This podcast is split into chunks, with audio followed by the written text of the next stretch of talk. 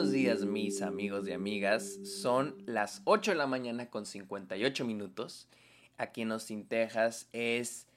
¿Es miércoles? Es miércoles 21 de septiembre del 2022. Sean bienvenidos a Está OK, este podcast donde yo les hablo de películas, de series, de la temporada de premios, de festivales y otros temas relacionados al mundo del cine. Sean bienvenidos, mi nombre es Sergio Muñoz, recuerden seguirme en redes sociales, estoy en TikTok, estoy en Twitter, estoy en Instagram y en Twitch como arroba el Sergio Muñoz. También estoy en Letterboxd como Sergio Muñoz Esquer, donde pueden encontrar todas las películas que veo a diario, todas mis listas. De hecho, hace poco cubrí el Festival de Cine en Toronto. Ahí están todas las películas que vi ahí. Ahí está mi lista, vayan a checarla. También los invito a que le caigan a Patreon o se suscriban a Twitch a cambio de beneficios como episodios exclusivos, videollamadas, watch parties. Ustedes pueden elegir temas de los cuales me quieran escuchar hablar aquí en el podcast. Pueden estar en vivo conmigo hablando del tema que ustedes quieran y muchos beneficios más. Y finalmente los invito a que le caigan a Apple Podcast, no importa si escuchen el podcast en alguna otra plataforma, a Apple Podcast y déjenle un comentario a esta, ¿ok? Se los, se los agradecería muchísimo. Hablemos de Do Revenge película nueva que acaba de salir en Netflix, de la cual mucha gente está hablando. De hecho, la razón por la que vi es que mucha gente, mucha gente está hablando de ella. Y ustedes saben que no suelo ver las películas de las cuales mucha gente está hablando. O sea, por lo general dejo que la conversación fluya por sí sola y la verdad yo nunca me uno, no suelo ver este tipo de películas. Lo que me hizo verla es que vi que la compararon con Mean Girls. Y la neta traía ganas de apagar mi cerebro y disfrutar algo estilo Mean Girls. Aunque Mean Girls siento que sí es una muy buena película. O sea, no es así de que so bad, so good. No, Mean Girls es buena. Es Mean Girls en, realidad sí la considero una muy buena película. Entonces yo esperaba mínimo apagar mi cerebro. O sea, mínimo too bad it's, it's good. O sea, mínimo eso, ¿no? y pues no, no me dieron eso, la verdad. Este, Do Revenge, Do Revenge trata la historia de Drea, interpretada por, Camila Méndez, eh, que conoce en su búsqueda por venganza contra la persona que le hizo daño ahí en la escuela, conoce a Eleanor, interpretada por Maya Hawk, quien también le dice, ¿sabes qué? Yo también me quiero vengar de otra persona que me hizo daño. Entonces vamos a unir fuerzas y hagamos venganza, como le dicen en la película, Do Revenge. Y pues sí, de eso trata la película. Este... Ah, pues miren, la verdad, yo espero una película de Netflix. O sea, ni siquiera, o sea, para mí los estándares de Netflix están bajísimos en este momento. O sea, de que por los suelos, ¿no? Y yo esperaba una película, pues, cotorra, para reírte, apagar el cerebro. No sé cómo pensaba que Netflix me lo iba a dar, pero pues no me lo dio. La verdad, sí sufrí esta película. Eh, miren, para empezar con cosas buenas, la verdad siento que las actuaciones de esta Camila Méndez y Maya Hawk son buenas hasta donde sus personajes se los permiten, la verdad. O sea, hasta donde sus personajes se los permiten.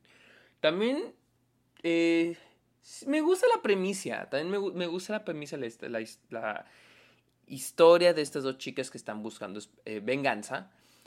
Pero me gusta mucho de que hay un twist. Y la neta, el twist yo creo es lo mejor de la película. Porque algo que hay que entender es que los personajes de esta película son odiosos. Todos en esta película son odiosos. Eh, al punto de que, y aquí viene, lo, aquí viene el problema con, de la película. O sea, son tan odiosos que la verdad no empatizo con nadie en esta película. En serio, con absolutamente nadie. Estaba medio empatizando con el personaje de, de Maya Hawk, pero después ya no. Este, el personaje de Camila Méndez Drea jamás, jamás pude empatizar con ella. Jamás, jamás, jamás. El novio de Drea también es un pendejo, o sea... No sé, todos los personajes aquí no sé si, están hechos para que te caguen, o sea, pero a mí me cagaron en, en mal plan, o sea, de que no me importaba lo que querían hacer, no me importaba apoyarlos, me daban igual, la verdad. Este, y más porque sí, lo que le pasa a Adrea está culero, honestamente. Creo que esa es mi única, era mi única razón por apoyarla. Lo que le pasa a Adrea al inicio de la película está culero. Pero mientras más avanza la película te estás dando cuenta que es una hija de la chingada. O sea, y ni siquiera parece como que eso del inicio le afectara. O sea, siempre es una hija de la verga. Y la neta, no, no me importa. La neta no me importa lo que ella quiera, si quiere vengarse de su bully, si no, o sea, no, no me importa. Creo que lo que me hacía seguir viendo la película era el misterio de quién fue la persona que le hizo lo que le pasó Adrea. Está chistoso que no les quiera decir por spoiler, pero pues es literalmente lo que pasa al inicio, pero pues no les voy a decir. Este, el twist de la película es lo mejor, la verdad. O sea, creo que la mejoró un 5%, pero honestamente eh, creo que la mejoró porque hizo ese momento entretenido. Porque algo que sí esta película me pareció muy pesada de ver. O sea, la película dura casi las dos horas, pero se sintió casi tres horas. Y aquí empiezan con los problemas.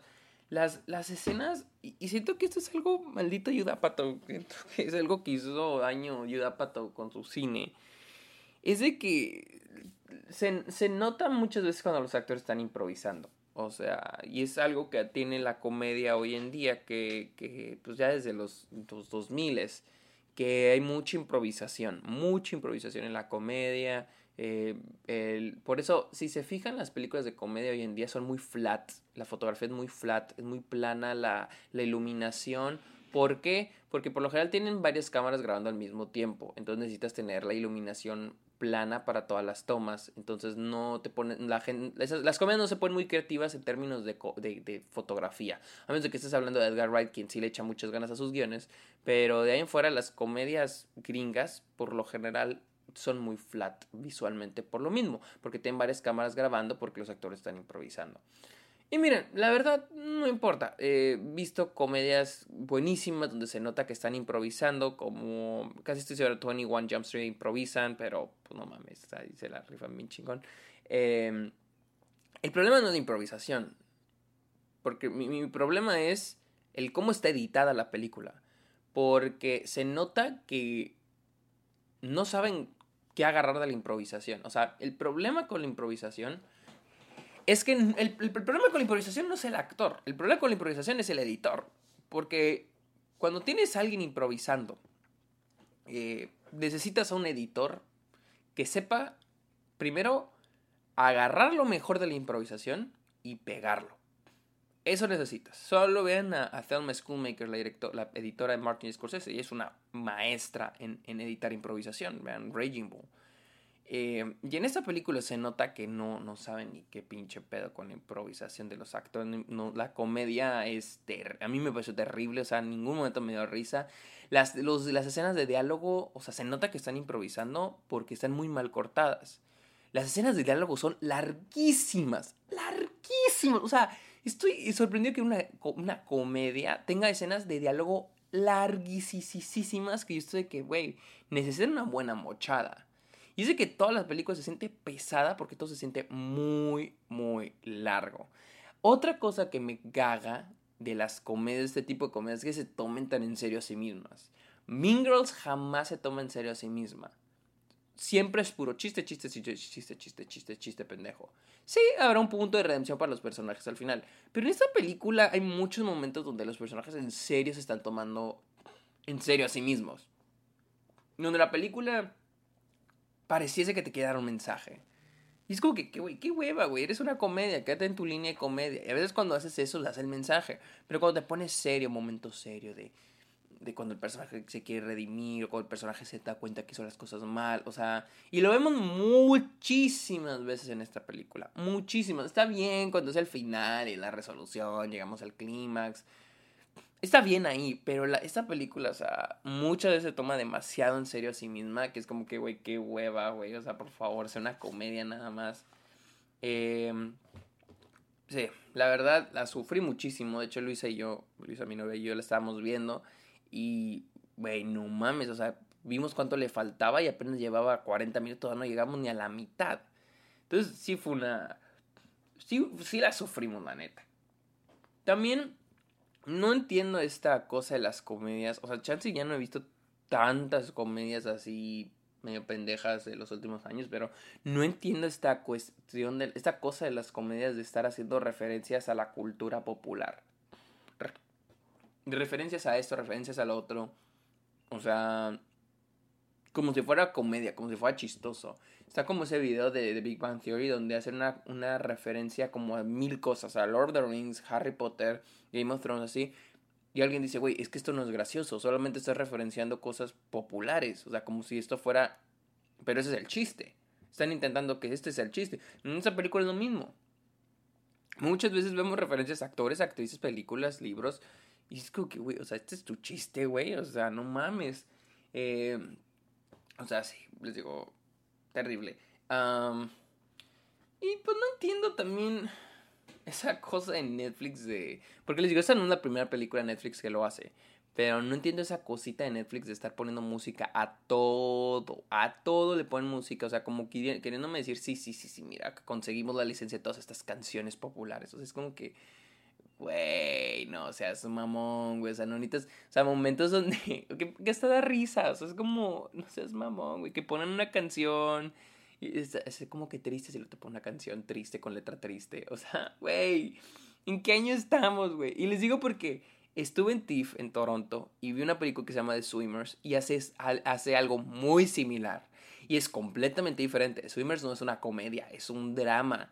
Pero hacen lo mismo y es de Netflix también. O sea, no entiendo esta manía de Netflix de estar poniendo como diciendo, no mames, tenemos un chingo de lana, déjate caer con las rolas. Y casi creo que Glass Onion también hace eso de repente, pero no tanto. Gracias Ryan Johnson por agarrar la batuta ahí. Pero sí, en The Swimmers pasa lo mismo y lo mismo pasa en esta película. No sé por qué lo hacen, o sea, es molesto. La verdad, este, eh, siento que esta película tiene una gran primicia. a la idea de vengarte los, la gente que te hizo daño. Está, se me hace chido, pero muy mal ejecutada, se me hace mal escrita, se me hace mal editada. Eh, los pobres actores están haciendo lo que pueden con lo que tienen. Eh, al menos para mí no me pareció ni entretenida, se me hizo pesada, se me hizo aburrida. Les digo, lo mejor de la película es el twist. Y es un buen, es un muy buen twist. O sea, en una, muy, en una buena película siento que hubiera sido, no mames, es uno de los mejores twists de todos. Pero como esta película es terrible, me pareció terrible, no, no más no.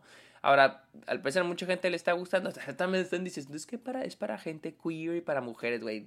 Mi novia la, le cago, yo creo que la odió más que yo puede que les guste, puede que no. O sea, a mí me cagó, la verdad.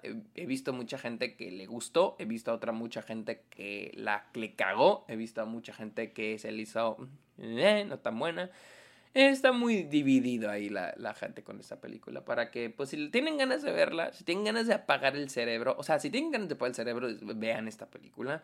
Ah, a, mí no, a mí no me sirvió, traté de apagar el cerebro más que pude y no pude. Este, traten de apagar el cerebro, si no más no, pues quítenla. La neta, quítenla. Yo sí la quería acabar, pero sí está de que verga, la voy a quitar. Ah, pero bueno. Amigos, esta fue mi opinión de Do Revenge, la cual pueden encontrar en Netflix en este momento. Recuerden seguirme en redes sociales como arroba el Sergio Muñoz. También estoy en TikTok, en, eh, perdón, también estoy en, en Letterboxd como Sergio Muñoz Esquer. Y cáiganle a Patreon, suscríbanse a Twitch. También dejen un comentario en Está OK, en, en Apple Podcasts, para, este, me para que me hagan el favor. Así que amigos, muchísimas gracias por escuchar este episodio. Que tengan muy bonito día. Bye.